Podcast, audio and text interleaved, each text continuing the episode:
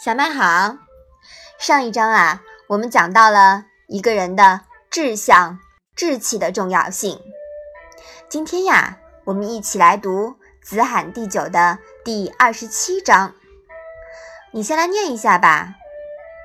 子曰：“义必运袍，与义狐合者立，而不耻者，其有也与？不志不求，何用不臧？”子路终身诵之。子曰：“是道也，何足以臧？”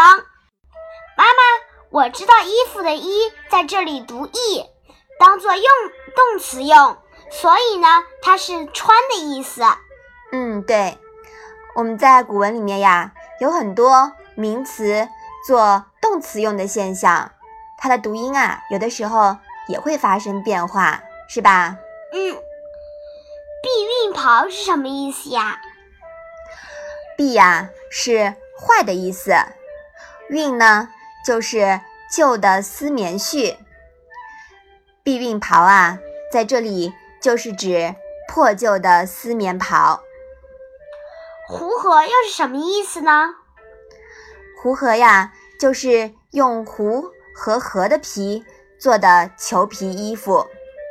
在这里呀，狐合。是跟避孕袍相对的，是吧？嗯，不志不求，何用不脏？又是什么意思呢？这两句啊，是《诗经·北风·雄志》里面的句子。那“志”呢，是害的意思；“脏”啊，就是善好。那这一章的意思呀，你能不能试着说说看？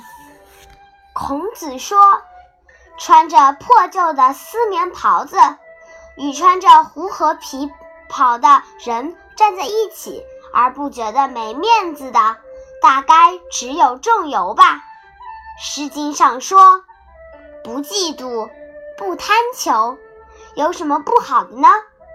子路听后，反复念叨这句诗。孔子又说：“这是本该做的。”有什么好说的呢？嗯，说的对。有的人啊，出身贫寒，但免不了自卑而敏感；还有的人呢，虽然贫穷，但从不自卑。他虽然穿着寒酸，但他即使与衣着光鲜的人在一起，也从不自惭形秽。他永远。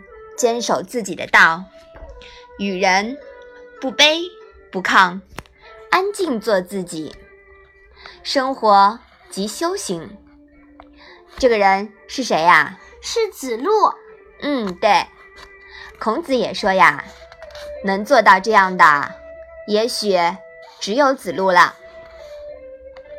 在这里呀，我们也要学习子路这种安贫乐道的精神，是不是啊？